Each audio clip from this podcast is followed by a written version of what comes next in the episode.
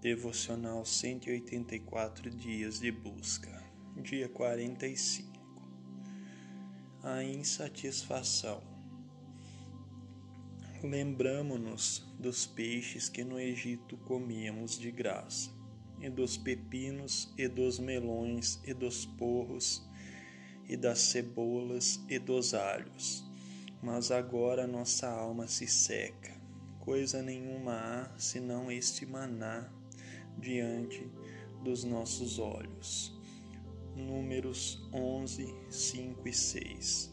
Vemos nestes versículos o mau exemplo do povo de Israel, comparando o tempo que eram escravos no Egito com o tempo de liberdade no deserto, e assim desprezando o maná, que foi a providência de Deus para eles.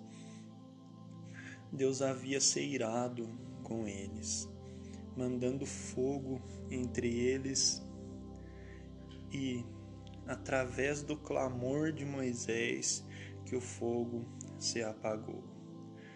Deus não se agrada desse tipo de atitude, pois quando estavam reclamando, demonstravam ingratidão, insatisfação e também não davam valor para a liberdade, nem para tudo que o Senhor havia feito por eles.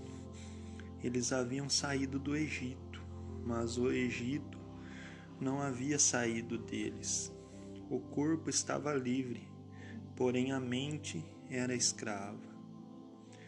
Nós não podemos agir assim, pois devemos seguir o exemplo de Paulo, que está relatado em Filipenses 4:11.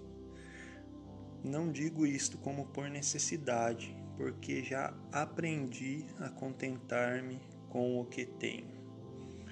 Pessoas insatisfeitas sempre reclamam, vivem infelizes e acham defeito em tudo. Atitudes repetidas geram hábitos, bons ou ruins.